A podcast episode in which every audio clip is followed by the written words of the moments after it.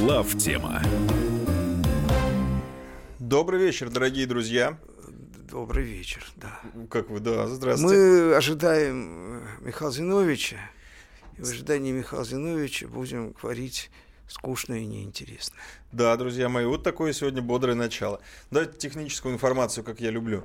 А, во-первых, да, действительно, Михаил Зинович Юрьев, э, он вообще ответственный посетитель нашей студии, но сегодня задерживается, поэтому с минуты на минуту Это будет. мы посетители. Да? Да, А он хозяин. да, да. А, Главтема.рф – это наш сайт, сайт нашего проекта. Заходите, смотрите в прямом эфире все, что происходит в студии. А в студии будет происходить э, программа Главтема. И отдельно я хотел сказать спасибо, знаете кому? Сейчас я прям... э, Республика Коми, город Сыктывкар. Конкретно не могу назвать э, ни имени, потому что нет человека, ни названия его фирмы, потому что это уже будет реклама, за которую мы не, не заплатили. Но нам прислали э, детскую игрушку наподобие кубика Рубика, которая выполнена в стиле нашей заставки. Вот если кто-то смотрит э, Да. трансляцию, Это кубик для умных детей и тупых взрослых, потому Да. что он на магнитиках. Его крутить не надо. его можно... Ой, он меня рассыпался весь. Но э, ты настучи сразу людям, да, что произошло хищение. Да, в письме написано, Антисоциалистической что... собственности. Антисоциалистической. Было написано в письме, что прислали нам три э, подарка, доехал один, поэтому уж не обессудьте, но в руках у нас как-то вот оказался почему-то один. А где остальные, не знаю, может откатная схема какая-то Да. сработала. В общем, спасибо вам большое, что не только пишете нам сообщения, но и как-то в материальном смысле нас поддерживаете. Вот игрушки присылаете, чтобы нам не скучно было. Республика Коми, э, город Сыктывкар. Отдельное вам сердечное спасибо от всей главтемы. Ну, а теперь перейдем, э, собственно, к самой программе, за которую нам дарят игрушки. Э, Может быть, еще на что-то сподобимся. Тема, которую Михаил Владимирович назвал скучной, она для него скучная, потому что он говорит о ней уже последние 50 часов, да? Вы хотя бы спали? Или все про него, про наш 95-й родненький? Почему? Про 92-й. 95-й. Кому родники 95-й, кому 90 кому вообще дизель? Кому дизель? Ну да, в общем, вся эта ситуация с э, ценами на бензин опять всплыла, она опять стала горячей. а, и вот Михаил Сейчас Зинович. придет Михаил Михаил Зинович, да, пришел лесник и всех выгнал нафиг. Здрасте, Михаил Зинович. Давайте я тогда быстренько просто, да. Давайте, да, по поводу бензина и цен на бензин. Ну, тема старая, обновили ее, значит... э, Да, я сейчас опять же э, дисклаймер, да, что я сейчас не могу, конечно, выступать как совершенно независимый гражданин, поэтому я буду миксовать, но в какой-то степени я ограничен э, своими корпоративными функциями. И самое главное, что я ограничен временем и возможностями, потому что я просто физически больше на эту тему говорить не могу много. Я скажу только одну вещь. Значит, тема старая, она фундаментально связана с со странностями фискального регулирования нашего, так называемым налоговым маневром, об этом все говорили, об этом даже президент сказал весной, в мае, когда был кризис, что э, в основе все-таки ошибки регулирования лежат. Вот. Э, А отнюдь не жадность нефтяных компаний, хочу заметить. Но сейчас она всплыла из-за того, что, значит, э, независимые сети, точнее, некоторые лоббисты этих независимых сетей, э, значит, потребовали, причем применяя э, методы шантажа и информационного террора, и не только информационного, значит, потребовали от властей, как федеральных, так и региональных, чтобы им, значит, восстановили маржинальность, да, то есть, чтобы им восстановили доходность, причем сделали это не за счет э, регулирования налогового, что было бы разумно и справедливо, а за счет нефтяных компаний, которые не отдают им э, топливо по ценам, которые они считают правильными. Значит, э, там просто на оптовом рынке такая ситуация, что цены оптового рынка выше розницы. А выше розницы они по одной причине, потому что все компании э, значит, договорились с правительством, что будут держать цены и держат их. Ну, до определенного времени, там, как пока держат. На, на срок действия соглашения держат. Наша компания выполняет свои обязательства совершенно просто абсолютно полностью. Вот. А цены на оптовом рынке мы не контролируем, они иначе формируются на самом деле, да? Вот. И если мы э, э, практически субсидируем розницу, да, своим, на своей рознице и держим эти цены, причем увеличиваем объемы, чтобы не было дефицита, да, в огромном количестве. Э, но мы эти убытки как-то покрываем, то чтобы еще покрывать убытки независимых э, сетей, мы не обязаны, точно. Мы можем их, им сочувствовать, хотя сочувствия все меньше, потому что, во-первых, они хотят нас отбодрать, потом я хочу заметить такую вещь. Все думают, что независимые сети – это вот дяди Васи, мелкие, э, значит, ИПшники. предприниматели, ИПшники, которые вот держат с трудом одну бензоколонку, а потом они вынуждены будут продать за бесценок и либо, э, значит, куда-то там э, удалиться в леса пить водку. Такая проблема есть, и люди такие на самом деле есть. Но лоббисты независимых сетей – это совершенно другие люди. Угу. Это обычно структуры, зачастую в некоторых регионах, регионах полумонопольные, связанные обычно с местной властью и с криминалом, которые используют тотально серые схемы. Угу. То есть они создают цепочки посредников, там э, накапливают в этих посреднических фирмах, аффилированных с ними, естественно, э, там центры формирования прибыли. Они не отвечают ни за что. Они, естественно, не отвечают за поддержание добычи, они не отвечают за э, переработку, у них ее нет, да, и не несут никаких издержек, связанных с нынешними проблемами, в том числе фискальными переработки, о которых мы много говорили. Они не отвечают за стабильность наполнения рынка, за качество, за количество, э, бодяжат, грубо говоря. Вот. И, э, в общем, э, если серьезно копнуть, то э, лоббист в лучшем случае быстро улетучится через Шереметьево, если он уже там не сидит, что угу. зачастую бывает. Просто находится за пределами нашей Родины. Я имею в виду, собственно, бенефициар. Вот. Э, есть такая проблема. Поэтому э, устраивать, провоцировать социальную напряженность в регионах с целью, значит, вымогательства прямого, да, и получения дополнительного дохода не надо, это контрпродуктивно. Что касается в целом проблемы, я сейчас закругляюсь, да, угу. вот мы говорили про налоговый маневр. Я напомню, мы два года предупреждали нашу компанию, теперь уже три года пришло, да, что это плохо кончится. Но последние полгода это очевидно плохо кончается, поэтому уже предупреждать не надо, вот оно уже, шайтан наступил. Так вот, значит, смысл его состоял в том, чтобы обнулить постепенно, и решение вроде принято, мы к этому идем семимильными шагами, обнулить экспортную пошлину, а переложить, значит, а, нагрузку на переработку. То есть заменить выпадающие доходы от экспортной пошлины налогом на переработку, который легко собирать, у нас мало НПЗ, там их десятки считанные, да, э, нет, чтобы с каждого крана там да. Э, собирать налог. Это сложно, да, это логистически сложная задача. Вот, собственно, это уже сделано. И сейчас вот он завершается, мы идем к завершению налогового народа. Все должно быть как бы, ну, ну что, рай должен наступить. Чем угрожают нефтяным компаниям, если они не подпишут соглашение? Вот сейчас, через два дня. Которые у Козака сейчас Да, нам совещание. сказали, что нам установят. Поднимут... Вы будете смеяться запретительную экспортную пошлину. Угу.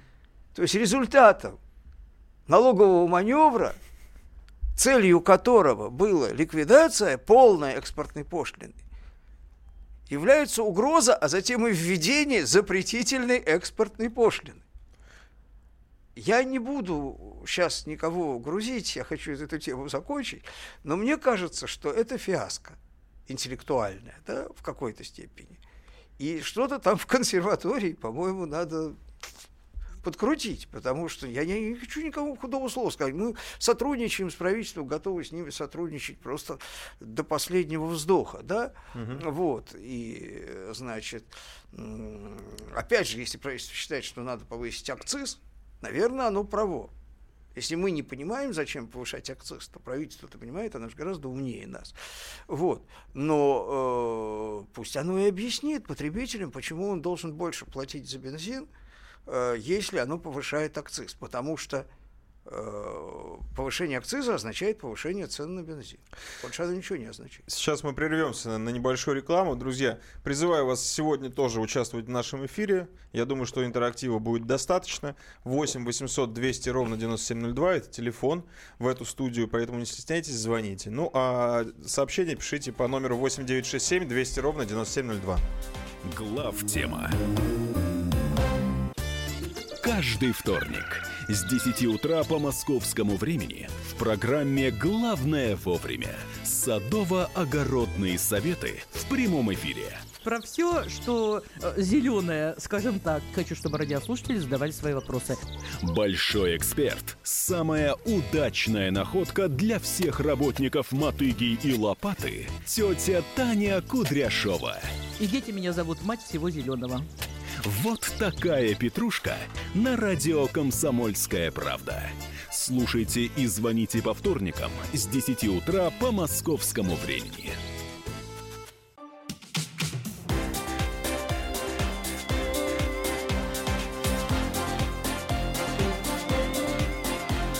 Глав тема.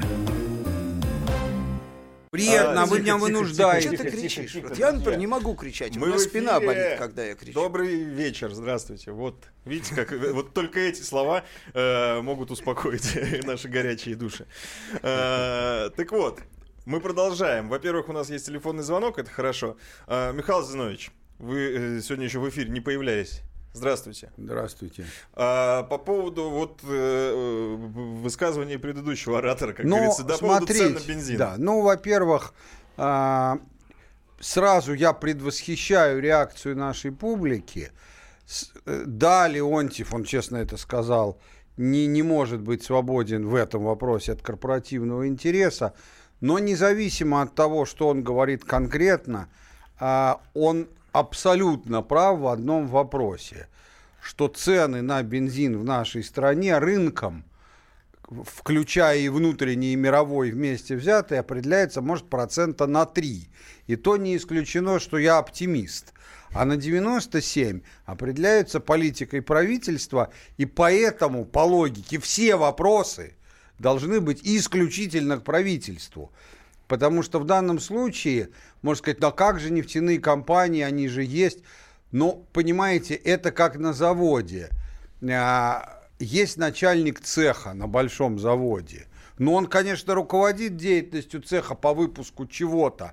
Но к нему вопросы минимальные. Не он определяет технологию, не он определяет численность, не он определяет, что производить. Ну да, он, он просто надзиратель за соблюдением этого. Это важно понимать. А, И, конечно, а, я вам хочу сказать, что сама идея обнуления экспортной пошлины является на самом деле и неправильной, и преступной.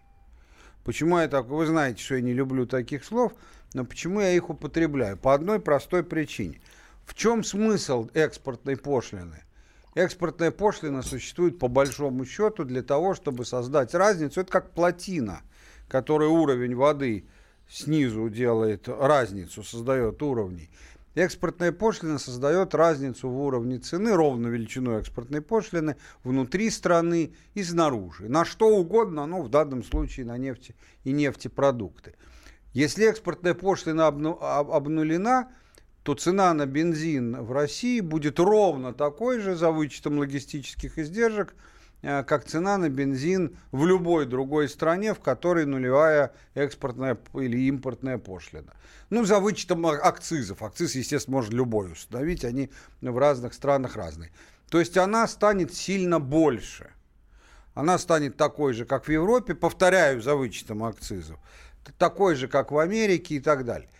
А скажут, так отлично же, рынок этого МВФ от нас добивалась еще с того времени, как я работал в правительстве в первой половине 90-х годов. Единственное, в чем Ельцин почему-то уперся. По-моему, просто он не очень понимал, о чем речь шла, но надо отдать ему должное, уперся. Вопрос очень простой. Скажешь, ну это же хорошо. Меньше злоупотреблений, меньше... Да, отлично. При одинаковом уровне доходов. При одинаковом уровне доходов это действительно было бы очень правильно. Здесь Но когда речь идет о том, что у нас уровень доходов населения в разы меньше, чем в Европе, при этом, заметьте, ВВП на душу населения не в разы меньше, чем в Европе. То есть это не потому, что мы просто ничего не делаем, а это только лишь потому, что такова сознательная финансовая политика правительства. Ну что ж ты тогда заставляешь людей, которые получают с Гулькин, так сказать, хвост, значит, э, а, платить за распространенную вещь столько, сколько платят те, кто получает совершенно другую зарплату. Это Ну, некое есть общее... еще одно соображение. Доступное топливо является конкурентным преимуществом стране, которая является нефтепроизводящей, перерабатывающей и так далее. И это Лишаться абсолютно его точно. тоже совершенно, собственно, с какого же дуба, да? Абсолютно точно. Не только Трамп, который является который является сторонником там, свободного рынка и так далее. Но даже глобалист и дирижист по своей политике Обама и то по- не уставал повторять, что вот то, что благодаря введению сланцевой добычи в Америке цена энергоносителей ниже, чем в других странах, и оптовая, и розничная, является и будет являться нашим важнейшим конкурентным преимуществом. Что тут гадать? Но это действительно, Леонид прав. И для того, чтобы это понимать, не надо вообще даже высшего образования экономического иметь. Ну, Но, тем не менее, есть люди, кремнии, которые умудряются этого не понимать. Поэтому здесь мы абсолютно на одной позиции. Единственное, что я хотел бы возразить Леонтьеву, я думаю, на эту тему даже не имеет смысла входить в дискуссию, а, это по поводу, так сказать, независимых АЗС. Конечно, там криминал есть, а, а, и вокруг некоторых НПЗ, не роснефтевских, тоже с криминалом все хорошо, так сказать, у нас он вообще не изжит пока. А, Хочу сказать, что вот этот вот подход, свойственный крупным производящим компаниям, не нефтяным, а в любой сфере, естественным образом, пренебрежительный подход к тем, кто не производит, а продает и покупает, он, конечно, неверный. А, И сама эта концепция, а, промышленный капитал и торговый капитал, что это, мол, первый это хороший, второй плохой, вообще-то это изобретение Геббельса. А, Вот. значит, Ровно ничего такого не хотел капитал и сказать. Шафис капитал. Да подожди, Миш, я, я просто комментирую насчет того, что ты сказал, а не что хотел сказать. Вот. И, соответственно, а, в этом смысле а, наличие вот э, большого, ну тут обязательно, большого количества неаффилированных друг с другом а, средних и мелких торговцев, оно на самом деле полезно. И поле, при, при том, что все грехи, которые приписал им Леонидович, конечно, имеют место быть. Смешно, если бы их не было. А оно полезно одним. Они создают рынок. Вы поймите, что если а, э, три больших компании нефтяных не могут создать рынок, они все могут, но рынок они создать не могут, просто потому что их слишком мало. Размером это не компенсируется. И если не будет вот этих многих маленьких, которые создают в сумме рынок, то тогда цены будут определяться, не хочу называть фамилий, теми же людьми, которые принимают гениальные решения, типа обнуления импортных пошлин и так далее. И, и, и вот тут, я думаю, у нас Собственно, полный они к этому консенсус. уже готовы. Ничего хорошего от Миш, этого не ты будет. повторил все мои комментарии за последние полгода. Бог свидетель. Миш, я мы вообще- я мы, вообще к мы считали, что мы отношусь. разделяем. Нет. По поводу э, независимых сетей.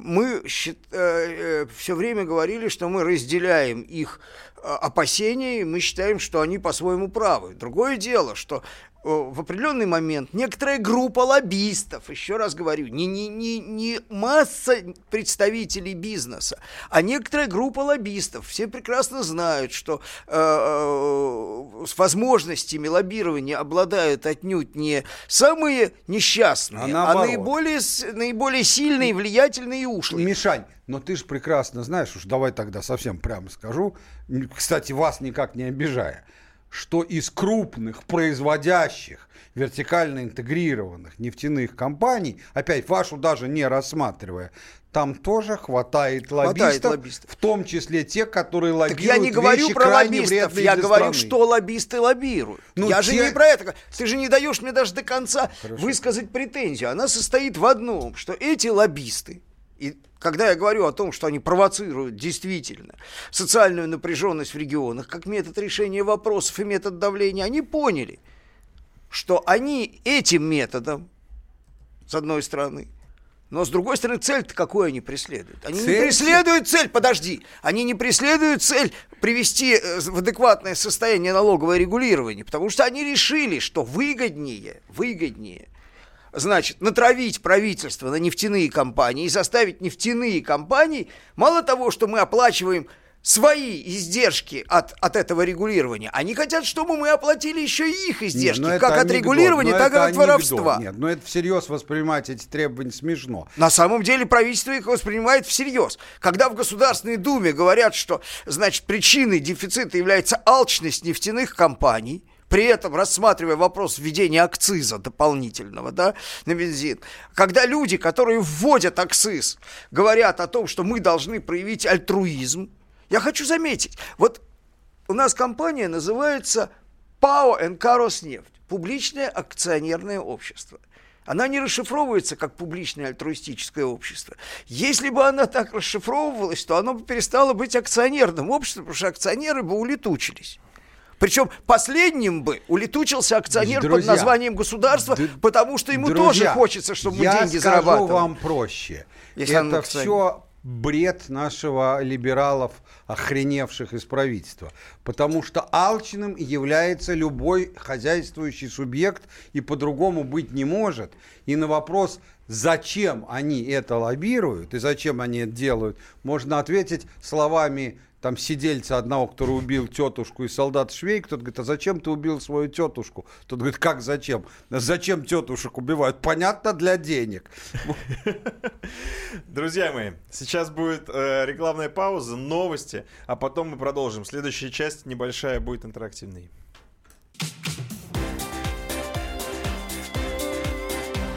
Глав тема.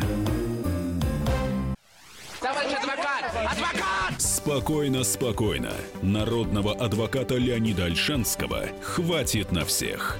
Юридические консультации в прямом эфире. Слушайте и звоните по субботам с 16 часов по московскому времени.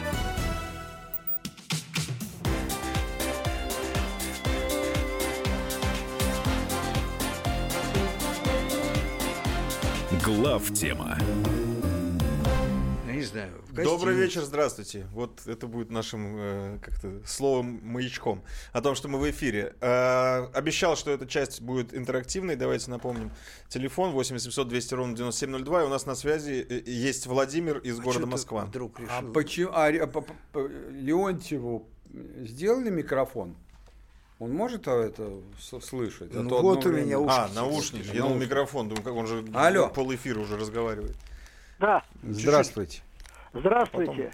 Мне хотелось бы вам сказать, что ваши переда- передачи всегда прекрасны. Спасибо. Но у меня к вам такой вопрос один только. Вот с моей точки зрения, видя всю работу правительства Российской Федерации, у меня только есть две оценки. Или они работают, отрабатывают деньги, которые лежат у них в банках, или это полная некомпетентность. В Вы, случае вы знаете, враги, я вам во сразу... втором случае полная некомпетентность. А вот на самом деле все вы говорите правильно, но забываете, как раньше говорили, про диалектику. Вот они умудряются одновременно это Да. делать.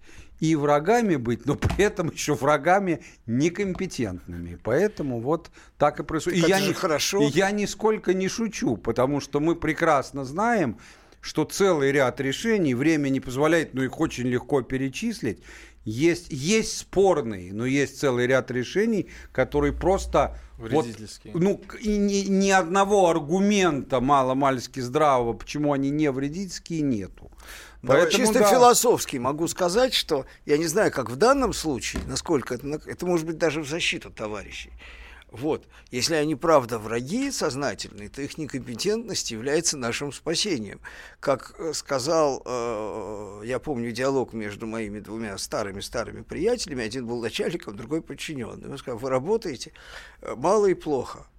Второй сказал, ну это же хорошо, что мы работаем мало и плохо. Было бы же гораздо хуже, если бы мы работали много и плохо. Вот, поэтому в данном случае, конечно, может быть, э, некомпетентность, если они враги, является единственным качеством, которое удерживает нас на плаву. Представляете, компетентные враги. То мы бы давно бы уже, блин, червей Ну, кормили. согласились. Кстати, я хотел бы, можно, Илья, а, хотел бы тут прокомментировать один Сообщение? а, сообщение, да, СМС. а, м, э, оно важное в целом, хотя не на эту тему. А что делать с огромным социальным неравенством? Так и до соцвзрыва недалеко. Вы знаете, это вопрос как раз, в отличие от цен на бензин, совсем непростой. А, социальное неравенство нигде и никогда, если серьезно изучать этот вопрос, к социальному взрыву не приводит. К социальному взрыву приводит, когда большинство или значительная часть населения не удовлетворена своими социально-экономическими условиями, что, кстати, имеет место у нас, но сдерживается очень большим личным авторитетом главы государства и успехами на внешнеполитической арене.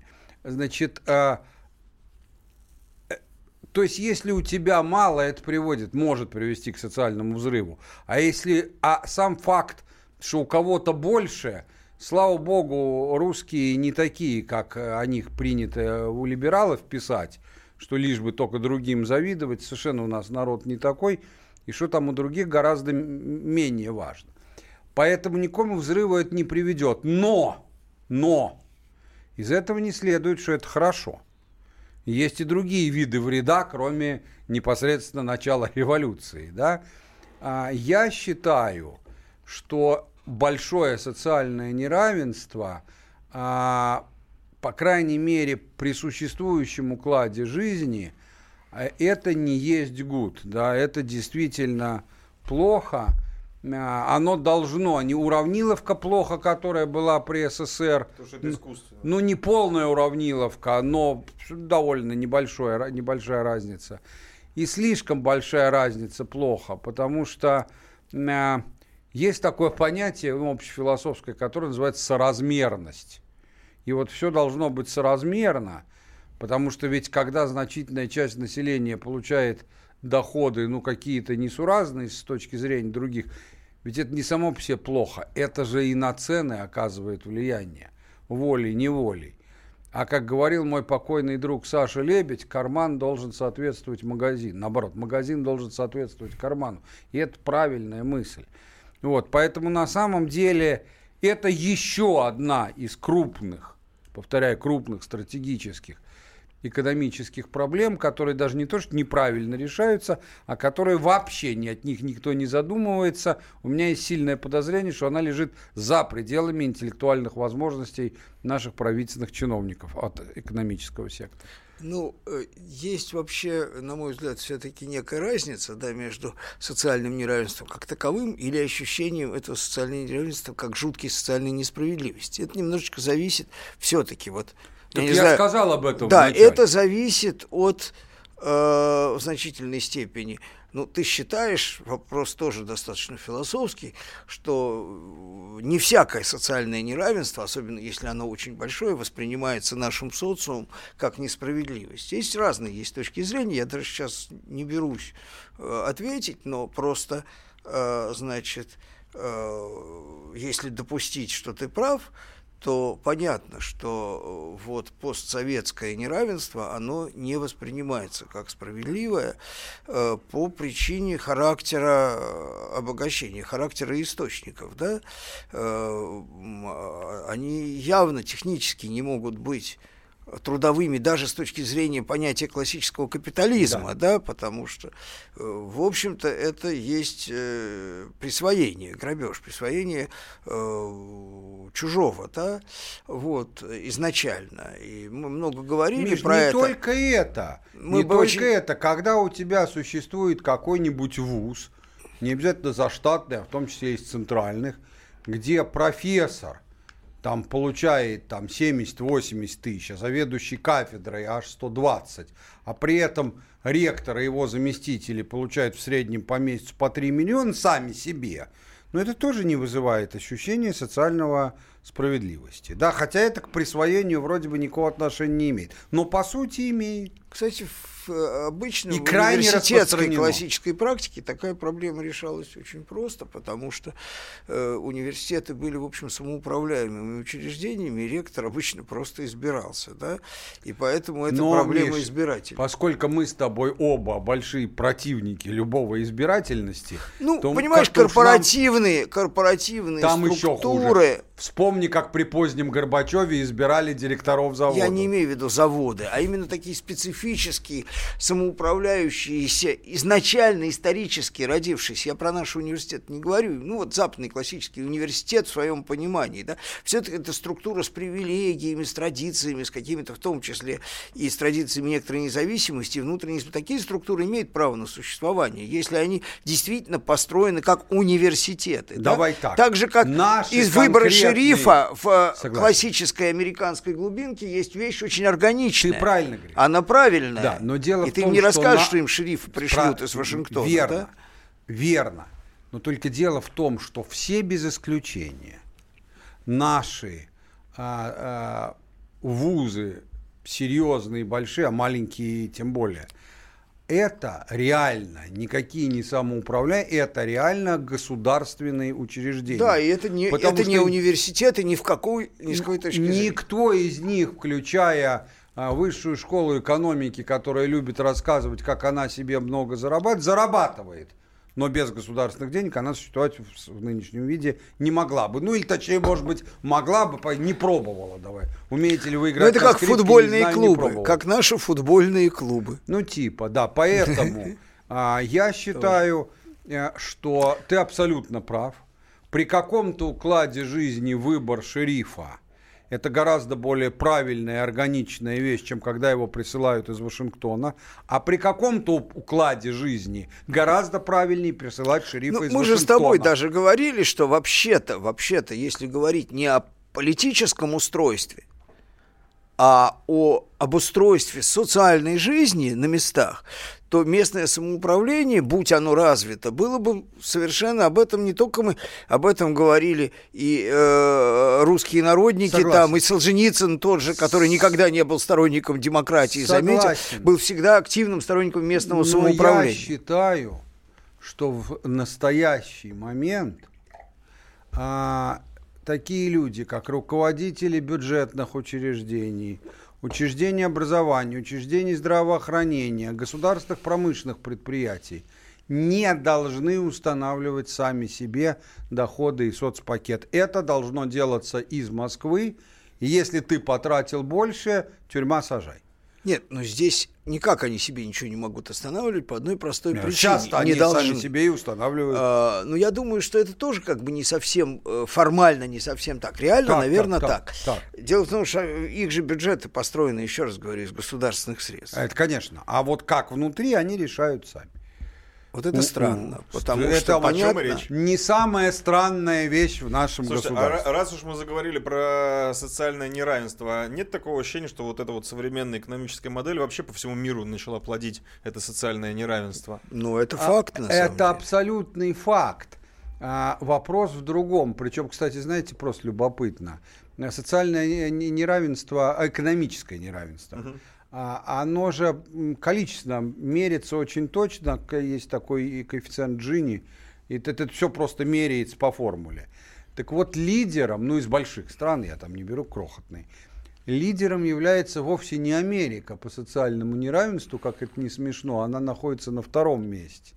А лидером, вы удивитесь, является Китай. Ну вот не удивился, почему. А Я, когда это узнал, удивился. А почему вы удивились? Мне кажется, как раз там такие большие Потому что это очень медная не страна, об- потому не, что не в поэтому. массе своей- Ты не общался с китайскими А, вот. миллиардерами, а мы с Мишей общались. И в чем Из- специфика? из- в том, что это совсем не российский миллиардер вот по всему. Это обычно человек в не очень дорогом костюме, так сказать, ведущий себя тише воды, ниже травы. Даже если рядом нету представителей его Ну, правительства. сейчас я думаю, что он э, просто ведет себя примерно по стандартам, вот в нынешней обстановке в Китае, э, думаю, по стандартам товарища Корейки.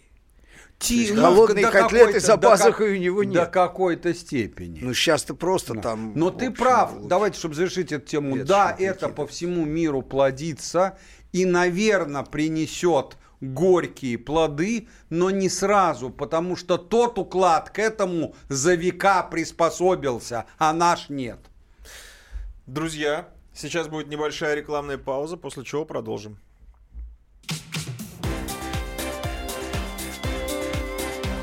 Глав тема The time for empty talk is over. We will make America great again. Это все мы слышали. А что на самом деле происходит в США?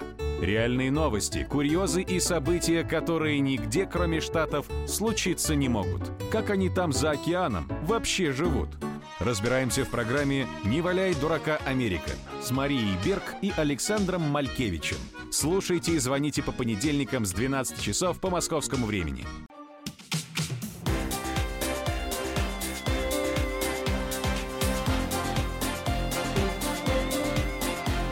Глав тема. Они его приняли китайцы. Мы продолжаем. Мы продолжаем. Вы знаете, по просьбе трудящегося, в частности меня, хотелось бы вот эту тему социальной напряженности... Нет? Мы же вроде решили... Завершили? Решили завершить, да. Не будем провоцировать. Не будем провоцировать. Социальную напряженность и перейдем к теме, которой договаривались. Договаривались. О хорошо. смене элит Да, в Европе. хорошо. Вот есть, э, ну, я бы не сказал, что И это не новость, только скорее тренд, да. Ну, или вот событие, которое, от которого можно оттолкнуться.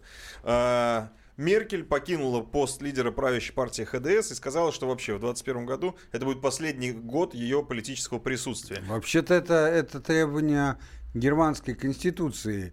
Я понимаю, что лучше всего продать то, что тебе и нет, так подожди, не принадлежит. Подожди, какое требование? У них можно 4. сколько угодно. Не, давно уже нет, Четыре срока. 4, ну, Миш, да даже не спорь. Ну, то, ну просто... Первый раз слышу. Ну, ну и тем не менее. Давайте примем 4... это за факт, да. А. Да. Просто хочется сказать, что Меркель, вот это вот прекрасное женское лицо, оно, по сути, наверное, все-таки было э, ну, обло... бы... обложкой вот этой вот политической, европейской политической оно, элите может, и про, было Оно и было обложкой, но речь идет не об этом. Во-первых, никто не гарантирует, что э, она, следующая обложка не будет проамериканской. Как раз когда мы говорим о смене, смене элит, смене породы, Да. Мы же говорим не о смене конкретных людей, они все там сменяют. Во Франции вообще в последнее время э, президенты не избираются на второй срок, в отличие от предыдущих лет, да, потому что они впадают в ничтожество в течение Ну, первой они половины срока. они одноразовые. Да, я говорю, что они, значит, они действительно совсем одноразовые, да, причем так, что их даже в руки противно взять э, после, значит, э, даже уже до истечения это, срока. это ты описываешь другое одноразовое изделие. А это, это Очень то же самое изделие. Вот. Причем каждый оказывается более одноразовым, чем предыдущий. И это же никто не говорит, что это смена там элит каких-то, да, да. Миш, но справедливости... Я это воспринимал совершенно в другом смысле вопрос-то. Я про другое говорил. Я говорил о том, что в Европе начинают Да. э, появляться, э, значит, евротрампы. Это правда. Вот. Но е, подожди, но есть, есть тем не менее большая связь. А, я, я здесь склонен а, согласиться с Ильей. Почему? Потому что а, закат Меркель, именно закат, а не конституционные требования ограничения сроков, который виден по результатам все, каждых следующих выборов. Закат Меркель в Германии связан не с тем, такое бывает, что вот ее политика всем нравится, но она там погрязла в каком-нибудь там скандале, педофилия, там что-нибудь такое, в чем-то личном. Приставала к мужчине-журналисту. Неважно, к женщине, журналисту, это не имеет значения. А, бывает такое, но в ее случае это не так. Закат ее а, когда-то фантастической популярности связано однозначно с растущей неприязнью немцев к политике, которую она проводит, причем по широкому Ну, фронту. я бы и поэтому шире это как да, раз совершенно верно, я согласен. это часть того самого процесса, о котором ты Да, говоришь. это процесс дискредитации традиционного истеблишмента, Да, да, я бы сказал. элит Потому что, например, да. в той же Германии проигрывают все партии Все. традиционного истеблишмента. да. Поднимаются то, что они называют крайне правыми, Это АДГ. да, и крайне левые. Зеленый. Да, зеленые не левые. Левые это левая партия, и это то, Зелёный. что сейчас это самая Сара Войхен Райт, Ну, по-моему, да, ну, называется, да? же шире, чем Левый, Германия новая левая берем. партия, да? Это то, что, то, что является маргиналами. Зеленые в Ну, Германии уж точно по- никакие не маргиналы. Зеленые это политкорректный, Еще раз, Миш, толерантный, Миш, по процент- либеральный мейнстрим. По проценту роста на выборах э, э, два бенефициара. Ну, это просто статистика. Нет, левых ты забыл. Еще раз. По процентам прибавки зеленые, ну хоть тресни. Ну, посмотри Зелёные последние выборы. где-то, да, посмотри Гессен. Посмотри Баварию. Ну, ну, ну, что тут? Это вот то, что только что произошло. Так вот, значит, Италия то же самое, значит, коалиция В из Италии партий, вообще которые... невозможно сказать, те, кто вот бенефициары, вообще правые они или левые, они клоуны. Причем это я не ругаюсь. Нет, клоуны только одни. Просто- Сальвини не клоун, Ли- Лига не клоун. Клоуны это пять звезд. Послушай, Это там партия клоун клоуна. формально клоун. Это партия про- клоуна, да. Но это пять звезд. Но Да, и, остальные- кстати, скорее остальные- всего, они дико провалятся на остальные выборах. тоже клоуны в более широком Не, нет, смысле. нет, этого. Сальвини совсем не клоун, это нормальный политик, примерно такого же толка, ну, может быть, более мягкий, чем АДГ, потому что, хотя бы потому что АДГ никогда не приходила к власти, да, вот, нигде. А А, а, альтернатива для Германии. Да, значит, ну, политик может быть близкий к э, Марии Ле Пен, тоже помягче, там, по, хотя бы потому, что итальянская политика немножко по-другому устроена, но надо сказать, что все партии, входящие в действующую коалицию, это те, кого считали маргиналами, и которые в традиционный итальянский истеблишмент не вписываются Да. совсем. Вот. А, Британия с Брекзитом там явно не является исключением. То есть все это да? можно назвать... э, Даже Макрон является местоимением. Вот какая фамилия этой Сары. Какая у нее говорящая фамилия. Как? Вагенкнехт. Вагенкнехт, ага. Вот, э, значит, а это девушка, которая была долго в традиционных, правда, не, не, не левых, в смысле СДПГ, а левее, э, в левой партии, которая является наследником э, восточно-германских э, СПГ, да, вот, но сейчас она сформировала новую партию, которая проводит, в том числе, которая э, с точки зрения национальной политики и миграционной политики скорее ближе к э, АДГ, да. И Естественно, щас какая она левая, если она против мигрантов? Это в Германии это главный критерий. она не, не против мигрантов в том смысле, в котором ксенофобском, а она против вот этой безумной политики Ну, поощрения Ну, миграции. это одно и то же. Нацистов сейчас и нету на политической сцене. Ну, например, АДГ принято в, Америк- э, в немецкой э, официальной, официозной прессе, а у них вся пресса официозная, то есть либеральная, проанглосаксонская, принято называть фашистами и нациками. а там принято называть э, Сталиным э, Путина. Мало ли что там принято. Ну да, Пусть но свою я голову говорю, засунут я- сам себе в задницу. Я просто говорю о том, что э, существует еще тенденция в действительности э, стирания э, реально различий между э, внесистемными, то есть анти антиатлантическими, я бы так сказал, правыми и антиатлантическими левыми. Они э, очень легко и очевидным образом начинают диффундировать друг друга. Да? То есть, в принципе, э, в Европе особенно складывается некая коалиция, тем более, что и тех, и других обозвали представители э, бывшего мейнстрима, теперь уже все более бывшего, они обозвали маргиналами, они их всячески маргинализуют э, с помощью своих э, неограниченных медийных возможностей, потому что с этой точки зрения э, они, с точки зрения ресурса брюссельской аристократии, с- э, то есть бюрократии с одной стороны, и с другой стороны с помощью своей медиакратии, они, значит, пытаются их шельмовать, да? Они этим их еще тоже сближают друг с другом, реально. Но самое главное, что это э, люди, которые э, нарушают табу. Они и те, и другие нарушают табу, потому что табу является вот этот Вашингтонский консенсус и все, что в Европе за ним следует. Да? Весь набор вот того, что, что больше не работает. И- Я согласен с Мишей, потому что если мы посмотрим в историю, ну и в современность в равной степени на разные страны, то видно, что там, где есть острое политическое противостояние, да, политическое, даже идеологическое, всегда вы- как бы вопросов много, но всегда сами собой на поверхность поднимаются одна-две проблемы, которые, может, объективно и не самые важные, но которые становятся сим- Индикативными, сим- да. и абсолютно точное слово, индикативными, по которым определяется, ты вообще правый или левый. Да. Ну, или что-то по-другому.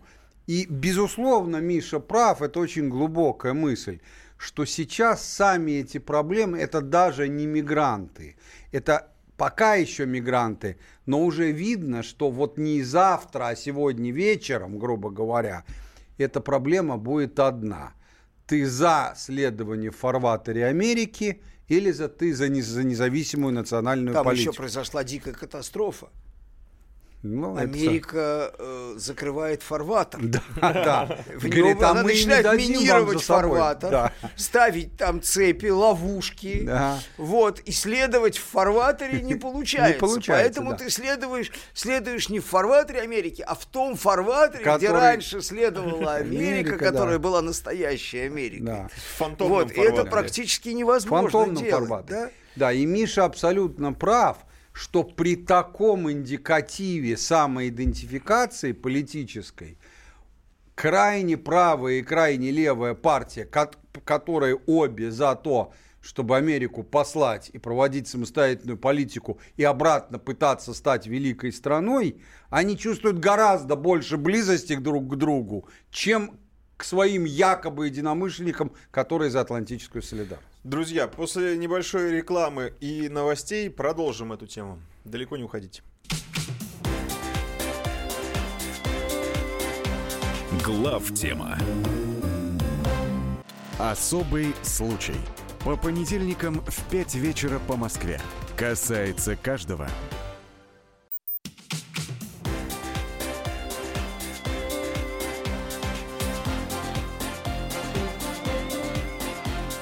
Глав тема.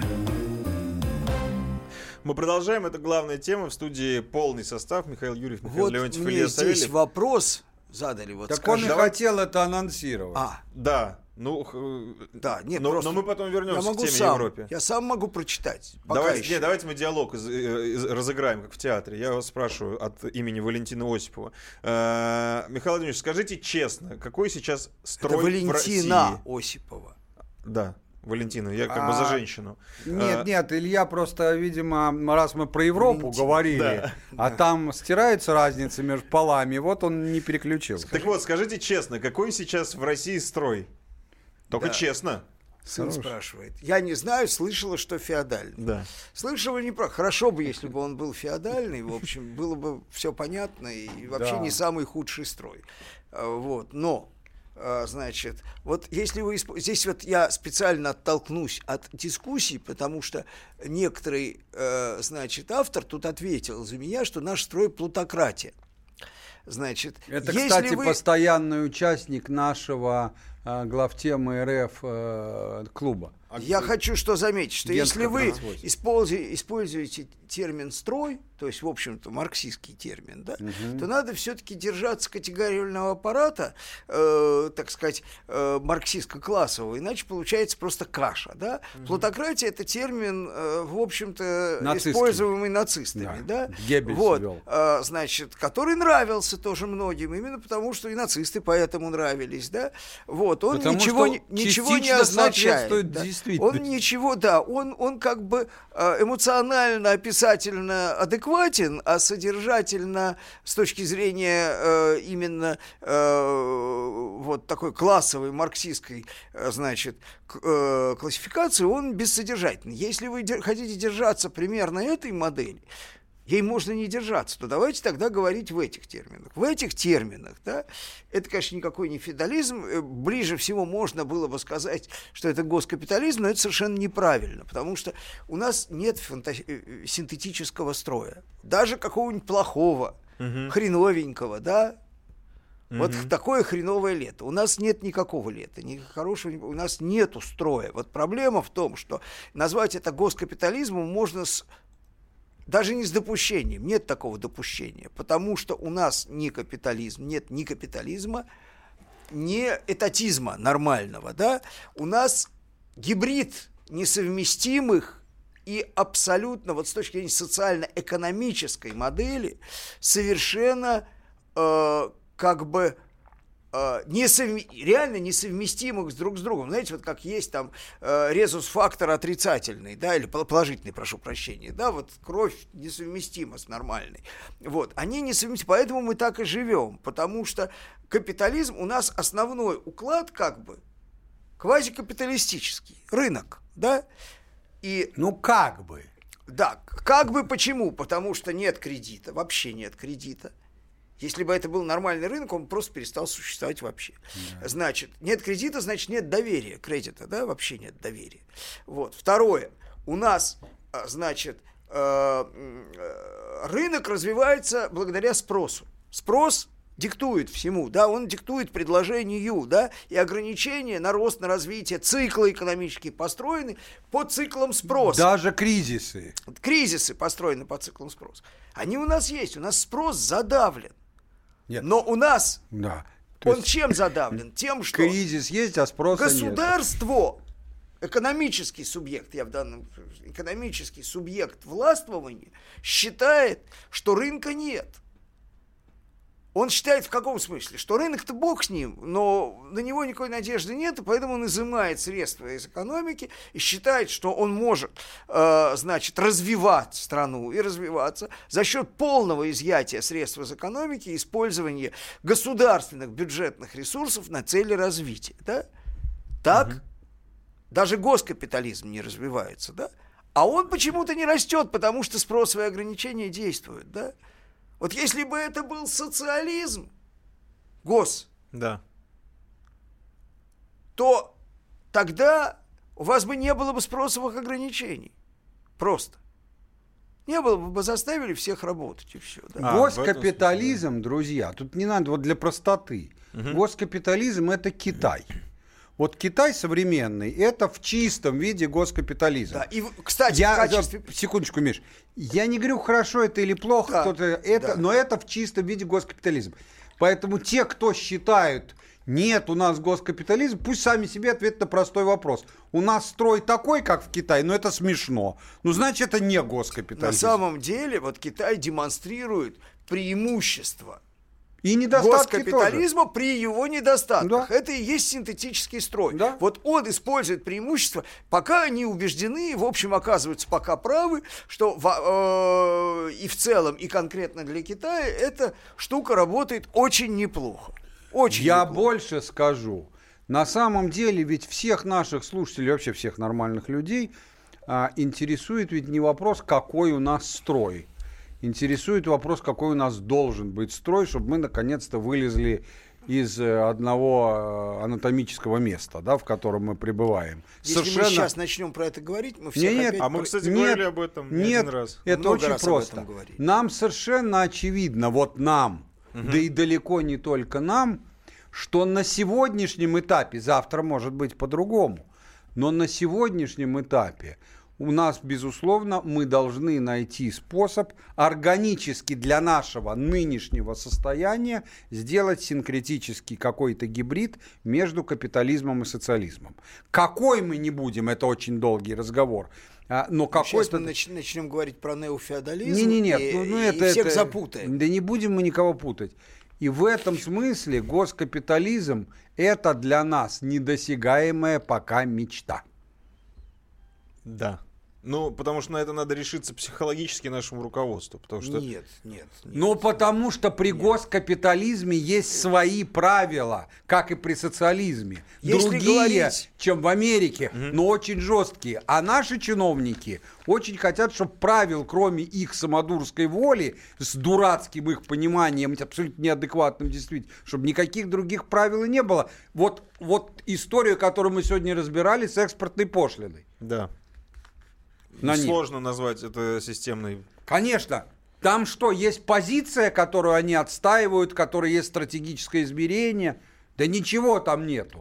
Есть проблемы с Белоруссией, надо ввести экспортную пошлину. Но это примерно как для решения копеечной проблемы, так сказать, взять и принять решение там если, на миллиард. если бы, если бы э, я не, значит, произнес длинную сентенцию о, значит, марксистском категориальном аппарате и марксистской системе, э, то, значит, в э, системе э, терминов политических так сказать, э, экстремистов-маргиналов, вроде нацистов, э, если пользоваться таким, э, значит, категориальным аппаратом, я бы назвал этот строй идиотизмом. Но...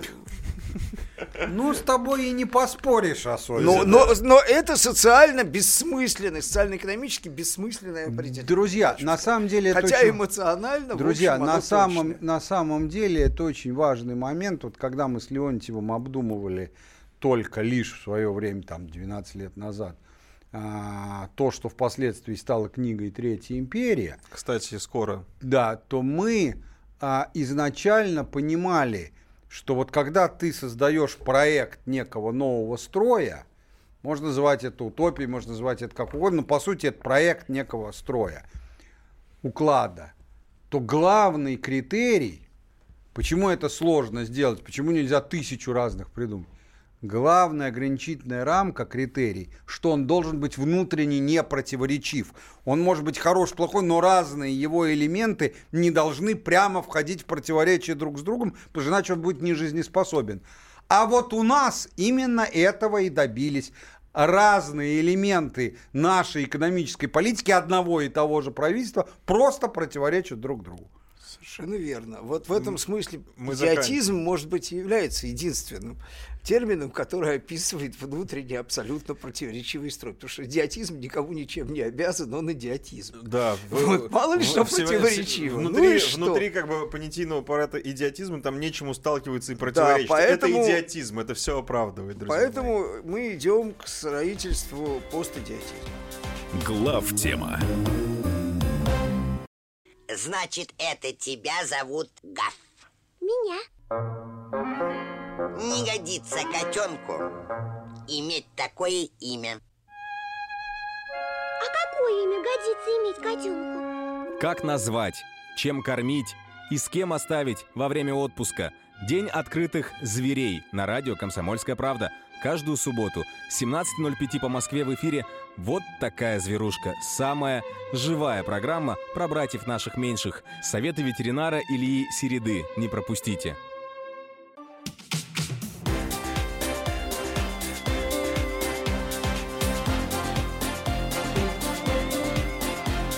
Глав тема. Так вот, э, возвращаясь все-таки к теме Европы, прошлая 15 минутка у нас была офтопиком, так называемым. А, Мы говорим о смене элит в Европе, о том, что сейчас э, как бы камнем преткновения и вообще вопросом главным э, в европейском, так называемом, голосовании является принадлежность к американскому фарватеру или против американского фарватера. И вот это голосование против американского фарватера, не является ли оно протестным? То есть лишь бы быть против? Ну, вы знаете что? Ну, тут, как всегда, мы, как очень часто, можно легко попасть в плен слов. Вот у нас в стране протестным голосованием принято считать, просто из-за особенностей последних лет, когда люди настолько им осточертевает кто-то на федеральном или чаще региональном уровне, что они готовы проголосовать за клоуна не как в Италии по профессии, а за клоуна в плохом смысле этого слова. По жизни. По жизни, да, то есть, например, во многих регионах, где вот сейчас были большие проблемы с выборами, протестное голосование выражалось не в том, что не голосовали за предыдущего губернатора, это, ну и бог бы с ним, а то, что голосовали за тех, кого никто, включая их самих, вообще не собирался всерьез рассматривать, их выставляли в качестве спойлеров. То есть человек вообще и не собирался никуда, так сказать, Мгм. избираться. Мимо проходил. Да, то есть вот такое протестное голосование для европейцев менее характерно.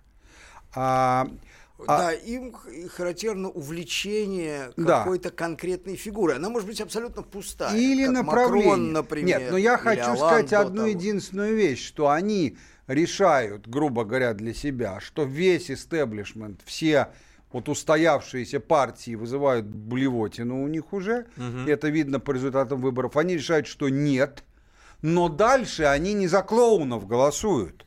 Дальше они начинают думать, а из несистемных сравнивать их, ну то есть со своей колокольни пытаться как-то осмысленно действовать. Мгм. Ну То вот. есть это все-таки выбор. А вот, Это кстати, реальный выбор, то это не значит, что он умный. Это другой разговор, Вот конечно. здесь, да. Нет, здесь есть просто сообщение, на самом деле неплохое, и оно будет являться дополнением к тому, о чем мы говорим. А Европа не против США, а против политики Трампа. То есть я сформулирую несколько иначе. Вот эти избиратели, которые сейчас Нет. против, они хотели бы остаться в фарватере США, но против нет, Трампа. Или они нет, нет. Друзья. Вот ровно нет. Вот давай это сейчас надо объяснить. Да, Совсем это все наоборот. момент, да. Значит, против политики Трампа как раз традиционный проатлантический европейский истеблишмент, который солидаризируется скорее с демократами, там, с Клинтоновщиной. Вот, и смотрел в рот вот всей этой вот... э, а против... э, они именно против Америки. Это именно антиатлантисты. Это люди, которые с трудом преодолевают в себе, иногда из тактических соображений, э, в том числе и э, негативное отношение к Евросоюзу, потому что Евросоюз превратился в определенный момент в американский в атлантический проект. То есть единство Евросоюза, система управления Евросоюза с помощью гражданки Меркель, это была система наиболее удобного и техничного подчинения и управления Европой со стороны Америки. Это не значит, что сам европейский проект сам по себе генетически был такой. Генетически он всегда был двухголовый. С одной стороны, Америка всегда использовала европейскую интеграцию как способ э, конкуренции глобальной с советской, Советским Мгм. Союзом, с советской интеграцией в том числе, да? Вот. Э, значит, э, так называемым соцлагерем. А с другой стороны, в Европе всегда были вот эти галлийские традиции и так далее. Европа, э, как бы, это не Америка. Мгм, мгм. Вот. Так, Я а- помню а- такого совершенно английского министра, бывшего, правда, уже на тот момент, Дуглас Херт. Ну, ну уж куда уж, консерватор английский, да, до, до мозга костей. И когда он что-то там говорили, а вот американцы, а какое их собачье дело? Они не европейцы, да, и это не их дело решать этот вопрос. Друзья, Тогда когда- так можно было сказать. Понимаете, вопрос о том, против Америки они или против политики Трампа, это вопрос философский, что значит в данном случае Америка. Ну, понятно, что если их спросить, вы что, против Ниагарского водопада или там реки Миссисипи? Ну, в этом смысле, конечно, не против. Когда говорится за или против Америки, имеется в виду конкретная вещь. За или против такого уклада международного мирового порядка, при котором Европа не имеет никакого суверенитета во внешней политической деятельности. А За нее решает Америка, и она с этим согласна. Имеется в виду за или против вы вот Она не такой согласна, ситуации. она не может сопротивляться. Вот, например, сейчас, когда по иранским санкциям Нет, Европа ну, была политически, остается политически категорически против, она ничего не, не может собрать, сделать. Миш, да, ну ты прав, но ты же говоришь в данном случае о позициях властных элит, а я говорю о позициях избирателя. Избирателю, Ну да. избиратель не проводит между этим разницы. И в этом смысле, а, во-первых, Миша прав, что политика Трампа, что давайте порознь тем, кто против такого положения может, о чем мужик дело говорит, в принципе. Но, конечно, политика Трампа, она не по сути, а по форме. Он же постоянно унижает Европу совершенно целенаправленно.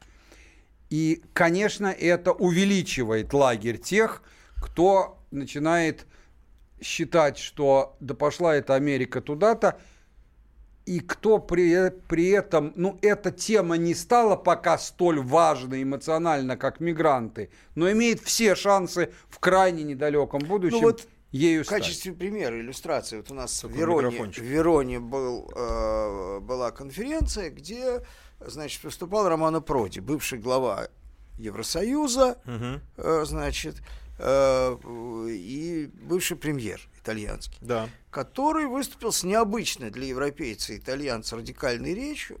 Говорил он о том, что Европа самоизолируется, про санкции речь шла, да, и что, смотрите, мы э, по всем параметрам, да, он цифры называл, как Европа уменьшает свое присутствие, так сказать, в Евразии, в остальной, будем говорить, Евразии, если с географической точки зрения, да, как она уменьшает свое присутствие везде практически. И он сказал такую вещь, смотрите, Россия хоть как-то может компенсировать за счет там поворота на восток, воздействия санкций, там за счет а, контрсанкций. Америка, понятно, она вообще в корыстных интересах действует, да, а Европа является чистым проигравшим.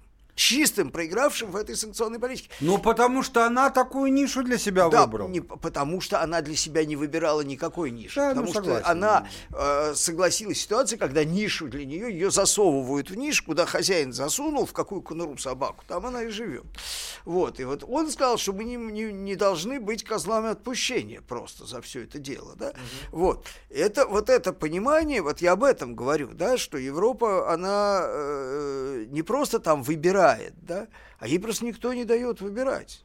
То есть это потому вопрос что выживания уже стал. ну, потому что, э, значит, э, ну, никакой выгоды. Дело в том, что об этом с самого начала говорили, что санкции антироссийские, во всяком случае, санкции, э, с точки зрения масштабов мировой экономики, они, может, вообще незначительны, а с точки зрения интересов Европы, это просто удар по конкурентоспособности Европы. Удар это- по э, детородному органу. ну, на самом деле это способ, это способ глобально, глобальной конкуренции Соединенных Штатов против Европы.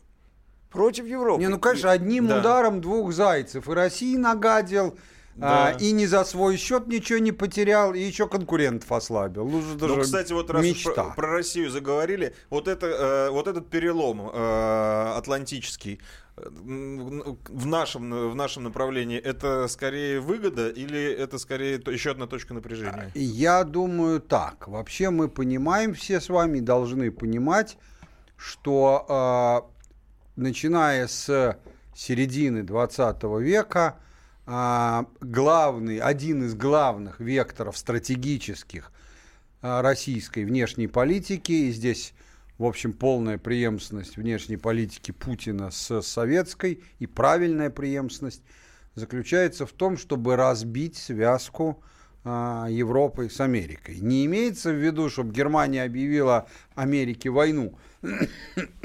Имеется в виду, чтобы из одного монолита, который представляет из себя метрополию и много колоний, а, перейти к ситуации, что европейские страны являются обычными суверенными странами.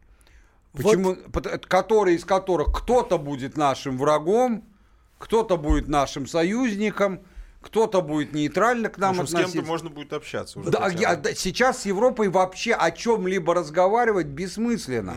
Ну да, с это, это называется, малец, а ты-то тут чего, старшего позови? Что с тобой-то Ну, разговаривать? собственно, это Трамп формулирует все время. Да. Э, открыто, вот ровно эту цитату.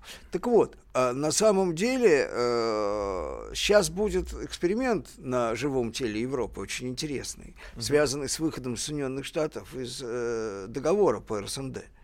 Вот, потому что Соединенные Штаты, смысл договора... В чтобы- целом это все нам выгодно. В целом Стратегически. Да, ну сейчас мы перейдем к этому, это забавно. Давайте, друзья, сейчас у нас будет реклама, потом новости и продолжим. Там, кстати, еще интересные темы. Далеко не уходите.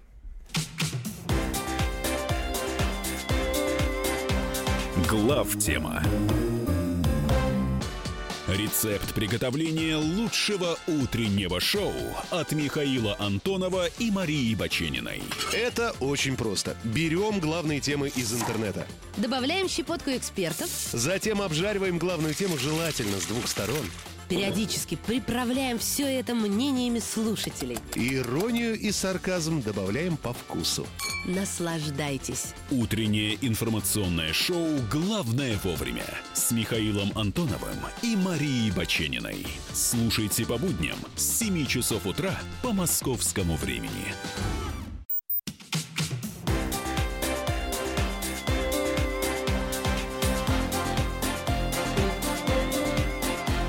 Глав тема.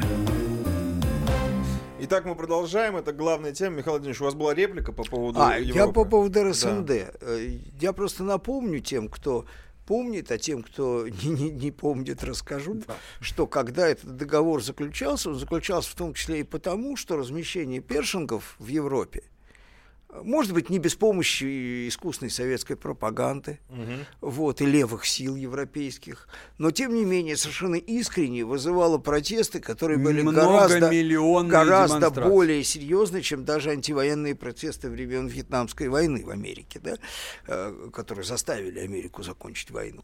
И там ничего сделать было нельзя, на самом деле. Это была бомба просто, да. Вот. Сейчас размещение этих ракет, значит, такое же или еще большее в Европе, а в этом в определенный смысл, я понимаю, что они, конечно, китайцев хотят тоже В старой прижать, Европе. В старой Европе, да. Вот.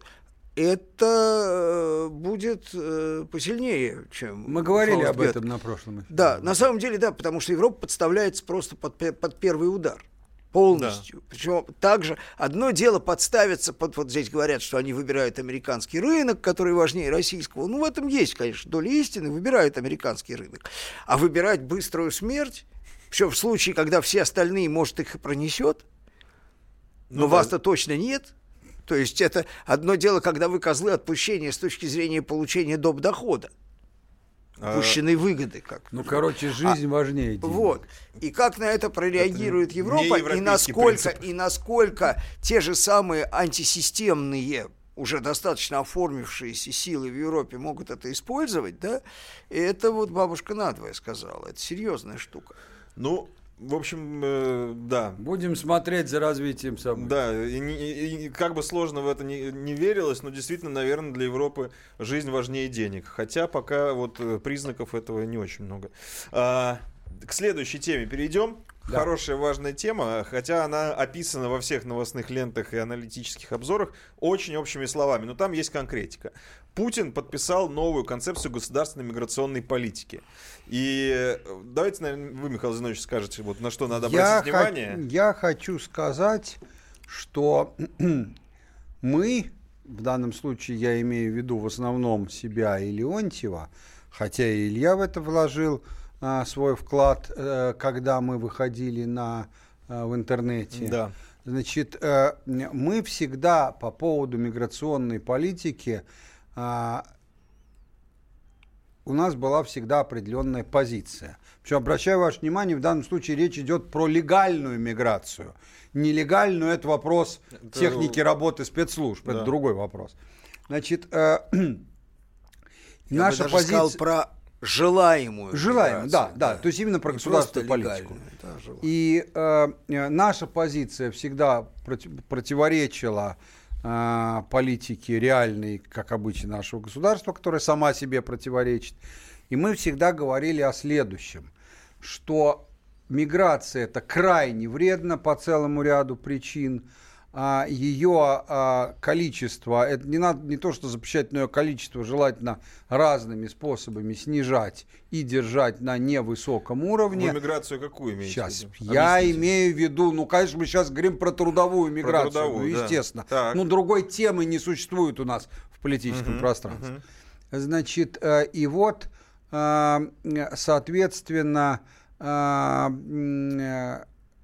и вот к чему я это говорю. Но с очень большим исключением. Мы всегда говорили о том, потому что нас спрашивали, а за счет кого и за счет чего проводить реиндустриализацию, у нас падает количество желающих работать. Мы говорили, но нужно всячески поощрять миграцию, то, что называется иммиграция на научном языке, то есть переезд людей с концами, превращение их в россиян. А, лучше всего а, с точки зрения приоритетов совсем соотечественников, то есть русских и православных, но это не значит, что нельзя, так сказать, переезжать там к какому-нибудь узбеку, но он должен переезжать как навсегда. И, и это очень важно, потому что в отличие от Европы, куда навсегда э, рвутся огромное количество людей, как мы знаем, вот этих мигрантов совершенно без цели интеграции, а с целью просто сесть на шею по социальным выплатам, но у нас, по счастью, социальных выплат с этим И не хуже. предвидится. С этим хуже, да. И поэтому, значит, мы говорили об этом. Это более того, и я, и Леонтьев, и вместе на эту тему мы даже неоднократно говорили с достаточно высокопоставленными, принимающими решения люди, людьми в нашей исполнительной власти и никогда не получали как бы согласия. И вот если внимательно прочесть, что написал Путин, если не внимательно, кажется, что это просто набор Да-да, обычных кажется, что слов. это общие слова какие-то. Ничего подобного. Там проведена ровно эта мысль. Абсолютный приоритет и всяческая поддержка, типа никаких денег не жаль, а, для тех, кто готовы переехать с концами, с семьями, получить гражданство, сдать гражданство свое и стать россиянами, вы скажете, почему это важно? Это важно, потому что человек может быть хороший или плохой мусульманин, или буддист, или православный, как мы, но это означает, что после этого его историческая судьба абсолютно переплетена с исторической судьбой России. Он может даже сам сначала этого не понимать, но быстро поймет. А у вахтовика она никак не связана. Ну, что-то не так, сел, взял билет, уехал обратно. И налоги платят другой Даже стране. это второстепенно. Даже потому что, ну, в принципе, при хорошем администрировании можно содрать налоги из вахтовиков. А вот сделать, чтобы его интересы были переплетены с интересами страны, никак невозможно, просто философски. Даже тут, в смысле, кон- концептуально. А для остальных он использует другое. Мы не должны, Россия не должна становиться закрытой и должна оставаться открытой и для тех, кто хочет поработать вахтовиками. Он не, не использует это слово, там использует слово, кто хочет приехать поработать и потом уехать обратно без цели стать россиянами. Но это и называется, так сказать, вахтовики. А, соответственно, это еще один момент, где то, к чему мы призывали, и то, что мы предсказывали, что это все равно будет, без всякой помпы, тихим, но рабочим способом, оно и произошло. И слава богу.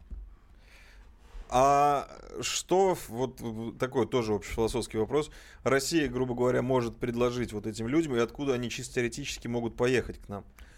А, Сейчас это, конечно, в основном а, а, СНГ, бывший Советский Союз. Но вопрос твой очень-очень да, на самом деле далеко идущий, потому что если, а, э, если а, процессы на Западе, особенно в Европе, будут идти, да и в Америке, так, как мы думаем, они будут идти, то, поверьте, достаточно много и оттуда начнет Ну вот приезжать. есть страна, где процессы идут, как они идут. Называется она ЮАР. И тут ну, выяснилось, там, да, да, что да. целая группа, э, значит, Ну, целая группа, большая- чтобы вы, чтоб слушатели понимали, это пока 10 тысяч человек. Не, не три идиота, так сказать, Ну, экстравагантно. Да, Большая группа. Значит, бурских э, фермеров, которых системно лишают возможности не только, э, так сказать, э, свою землю сохранить и там э, производить что-то, а просто физического существования, потому что э, там просто криминальный террор со стороны, Так. э, так сказать, этнического и расового большинства осуществляется, который ничем остановить нельзя. Да. Вот. То есть Э, ну, кроме- вопрос, зачем едут, вот для этих буров вопрос простой. Затем, чтобы их не называли белой сволочью. Если им э, удастся создать где-то, хотя у нас умеют создать невыносимые условия, Да, э, даже даже, даже, даже для беженцев из войны. Нет, даже для Вот. своих.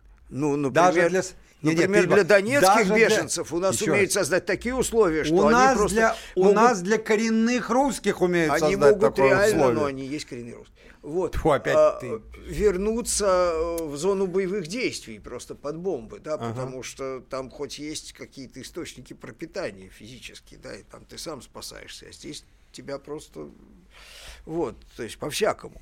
Но если все-таки хватит ума, потому что это очень продуктивная э, публика сама по себе, в самом широком смысле слова продуктивная, да, то это было бы интересно. Нет, там, кстати, насколько я понимаю, вопрос в общем практически решенный. Э, Но... То есть они гражданство получат? Или что? Да, да, они с концами. Куда Но они, приезжают они с концами, конечно. они Конечно, не с имуществом едут. все. Поэтому, естественно, да. А Они имущество еще- у них в основном уже не очень есть. Потому Слушайте, что дело имущество... опять, ну не в этом дело, нам не их имущество Да, нужно. здесь концептуально. Вопрос в следующем. Они что ищут? Они, можно ответить одной, одним словом, они ищут новую родину. Ну, потому что старой нету больше. Это не вопрос, что она невыносима. Она теперь не их родина. Вот. Значит, э, э, и вот, например, вот я не понимаю, все-таки странные у нас некоторые слушающие. Вот пишет э, Эмиль из США. Слушатели, а не Слушатели, слушающие. да. В первую очередь русским должны давать. Моей жене не дали гражданство, а Америка дала. Она русская из Киргизии. Но мы же ровно про это и говорим. Да, мы же не что говорим, что у нас правильная Но он же политика тоже не говорит, что мы неправильно говорим. Не, он просто мнение не, он свое говорит, а- а- выразил. А, у нас не дали. У У нас нас, еще дали, много чего делали и делают, а, начиная от бензина и кончая другими вещами, которые, так сказать, с такими друзьями и начальниками врагов не нужно. Но вот должна быть миграционная политика, и в принципе похоже, что этот поворот произошел, именно такая, при которой русские из Киргизии дадут просто со скоростью звука. Просто я к чему этот вопрос задавал? На мой взгляд, мир меняется и раскалывается по принципу там либерально-консерваторскому э, и моральных вообще жизненных уставов. И это тоже. И, наверное, Россия будет прибежищем людей, которые все-таки привыкли, что мужчина живет с женщиной, Да, а не ладно, с собакой ладно, или со шкафом. ладно, привыкли. Но понятно, что если в какой-то европейской стране, а это уже не за горами, примут закон, по которому э, ты обязан отвечать согласием на предложение секса, в том числе однополого, Да. то понятно, что оттуда валом к нам народ повалит, потому что все-таки не все готовы нагибаться по первой просьбе встречного. Всё, э, ну, А ты видел эту шутку, кстати, что Госдума разрабатывает законопроект, э, значит, об ответственности, об отказе к сексу, в сексе людям предпенсионного возраста? Вот, друзья мои, э, не исключено, что вот эта шутка где-то за границами Российской Перестанет Федерации... быть шуткой. Да, Почему? перестанет быть шуткой. Это, это, это, это как раз очень вот в, в- в русле нашей тренде, да. э, социально-пенсионной Сейчас будет политики. реклама. Напрасно ты. Дозванивайтесь. Я думаю, что телефонные звонки будем брать. Глав тема. Садомиты, извращенцы, моральные уроды. Они повсюду. Но у нас есть он, Виталий Милонов. Потаскушки и либеральные сетевые хомячки. Закончилось ваше время, наступает наше время, наступает программа «Депутатская прикосновенность». Будет жарко, а возможно и больно. Программа «Депутатская прикосновенность» с Виталием Милоновым. Каждый вторник с 9 вечера по Москве.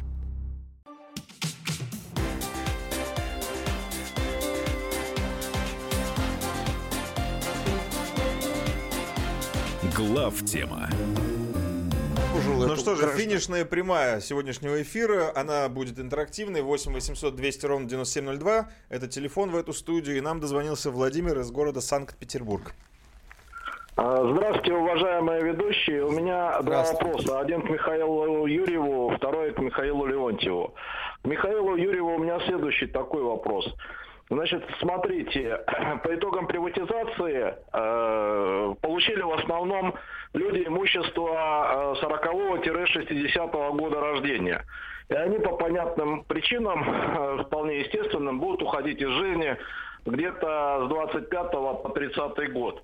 Скажите, пожалуйста, э, что э, будет с оттоком капитала? Я так думаю, что их дети-то не собираются здесь у нас в стране жить э, и работать, естественно. Ну и к Михаилу Леонтьеву у меня следующий вопрос. Михаил Владимирович, вот отмечали, ну, если так можно сказать, конечно, День политических репрессий. А Вот. И как раз э, сто лет э, назад э, полыхало казачье восстание на, Дону. Потом полностью казачество было репрессировано. Насколько тяжело сказалось э, э, репрессии в отношении казачества на, на том, что в первые дни войны так тяжело было, Великой Отечественной. Вот как эти репрессии отразились? Спасибо. Ну, что касается а, первого вашего вопроса, ну, я хочу так сказать. Вы говорите, дети тех, кто 40-го, 60-го, ну, реально 40-го, скорее, 70-го, а, они, наверное, мол, не захотят жить в России. Вы думаете, сами их папаши, которые еще живы, очень хотят жить в России? Не приведет ни к какому усилению оттока капитала, потому что отток капитала из России, к сожалению, благодаря нашей мудрой либеральной экономической политике, он максимально возможный по техническим причинам. Вот больше за счет там разных причин вывозить не удается. А никто не сохраняет здесь капитал, почти никто, просто потому, что он считает, что он хочет здесь жить и в том числе богатеть. Поэтому я никакой разницы не вижу, не вижу, не представляю себе, что станет хуже, потому что все хуже в этом вопросе уже хуже некуда. И одну фразу скажу, хотя это вопрос Леонтьева, но он ответит. А, я считаю, что даже если мы говорим про царские времена, там про Первую мировую войну, например, я считаю, что э, военное значение и роль казачества сильно преувеличена в нашем общественном сознании, поэтому моя позиция по ответу на ваш вопрос никак не сказала. А можно вот, э, дополнительный по первому вопросу? А давай я начну со второго, чтобы не а, ну прерываться давайте, и не скакать, а потом сам да, перейду да, на первое, да, а Миша тогда... Да, да, да, да. Значит, я постараюсь быстро. Я э, скорее согласен с э, Михаилом Зиновичем. Значит, э, ну, с одной стороны, конечно, репрессии против военной касты, которая на самом деле, ну, как бы воспитывалась в духе служения Отечеству и государю, они вряд ли могли быть Э, позитивны с точки зрения там каких-то возможностей. Да? Хотя это были репрессии, недаром сказали, 100 лет, 18 -го года, а к, к этому моменту уже существовало красное казачество, даже еще и с, со своей мифологией, которая, конечно, выросла во время войны большей частью. Не, ну а первая конная армия, это кто были по национальности? Это и были казаки. Нет, первая конная армия была очень небольшой Ну, считается, что это казачество. Вот. Но казачество, да, было разное. Тихий Дон э, показывает э, кровавый раскол внутри казачества. Собственно, это и есть главная э, тема великого произведения, достойного, кстати, Нобелевской премии, да, Тихого Дона. И абсолютно это вот справедливо. Именно это, да. И продолжая тему, да, например, если говорить о рецепт э, репрессий против военной касты, то без всяких репрессий э, русская военная каста была уничтожена в первые годы Первой мировой войны. В целом, она ее просто выбили. Э, и, э, не, больше... мы, не, не, не, не свои, а враги. А да, основной, ну, основной пласт офицерства это были люди уже выходцы совершенно из других сословий. Да? То есть у них не было сословной принадлежности, никакой специальной. Да? Вот, ни к дворянству, ни тем более какой-то воинской элите потомственной.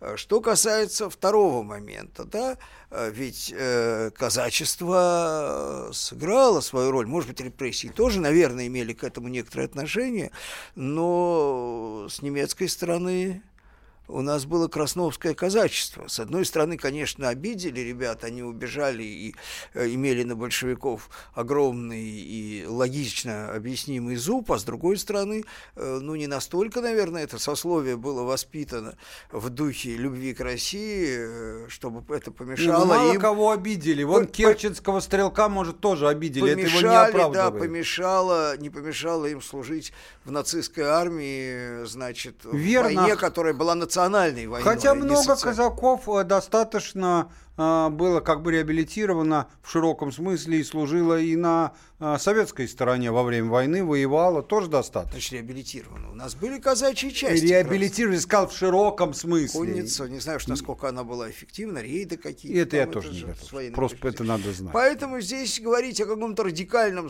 военном значении, особенно если говорить о поражении первых лет войны, ну, я, то есть первых дней войны, я не думаю, что кавалерийские казачьи части, будь они, э, значит, активно задействованы, э, э, значит, сыграли бы какую-то роль с точки зрения чисто военно-технических результатов первых месяцев войны, да, когда просто рухнула оборона, рухнул фронт и ну так да, далее, да, да, по комплексу причин. Вот. Э, по поводу Поэтому я, а по поводу первого, э, я хочу сказать, что какой отток, каких капиталов? Они давно уже оттекли. И, собственно, э, центром э, формирования, центром формирования этих капиталов, в той степени, в которой это движимые капиталы, да, а не просто физическое имущество э, предприятий, являются давно уже офшоры какие-то иностранные, отнюдь не Россия, да, все, что утекло, оно может вернуться в Россию в качестве именно капитала, то есть квази-иностранных инвестиций, которые ведут себя скорее как иностранные инвестиции, чем российские. То есть их поведение, оно скорее вот таким образом. Вот, поэтому ничего здесь особенно утечки из того, что не утекло, нет. А с другой стороны, э, значит, массовые репрессии э, против э, э, русских просто, да, которые носят неизбирательный характер, все более, да, они некоторую часть, которые не готовы просто завербоваться и получить, э, получить просто индульгенции от спецслужб, да, вот, э, и размахивать ими в соответствующих инстанциях финансовых, да, они ну, просто выдавят э, очень много русских суда. Потому Да, что... Ну, то есть, короче, чтобы закрыть дискуссию, правильный короткий ответ на этот первый вопрос про отток капитала и насколько это ухудшит. А, он, это цитата из известного фильма. «Не беспокойтесь, все украдено до вас». А вот э, у меня э, такое, скорее, в развитии этого вопроса. Раз уж мы заговорили о переходе э, вот этих вот капиталов, частных больших капиталов к детям, а такого мы еще в российской новейшей истории особо, я так не помню, и не видели.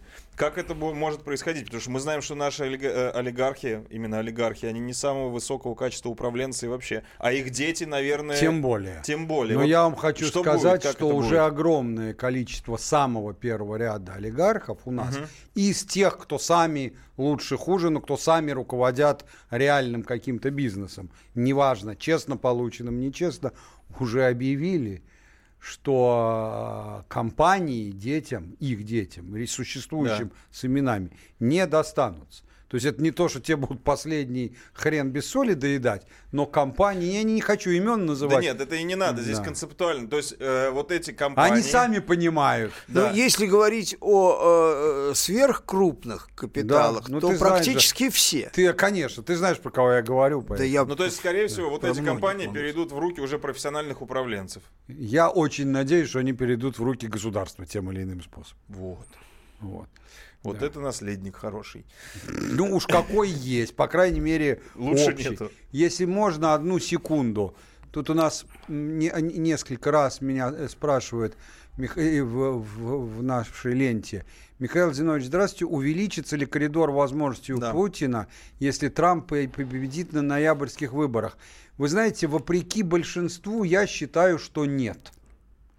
Потому что на самом деле по прошествии времени становится понятным, что то, что казалось иррациональным а, в поведении Трампа каким-то там а, эпатажным, на самом деле имеет свою логику, которую довольно легко проследить.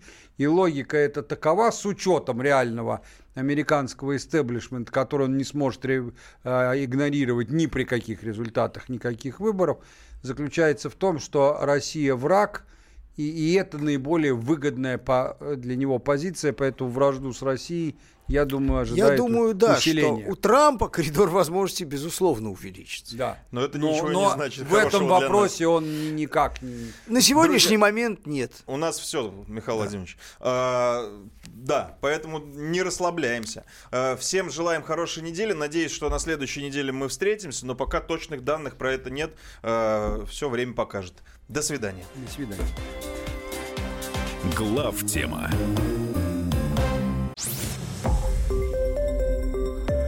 Радио Комсомольская правда". Более сотни городов вещания и многомиллионная аудитория. Челябинск 95 и 3 FM. Керчь 103 и 6 FM. Красноярск 107 и 1 FM. Москва 97 и 2 FM. Слушаем всей страной.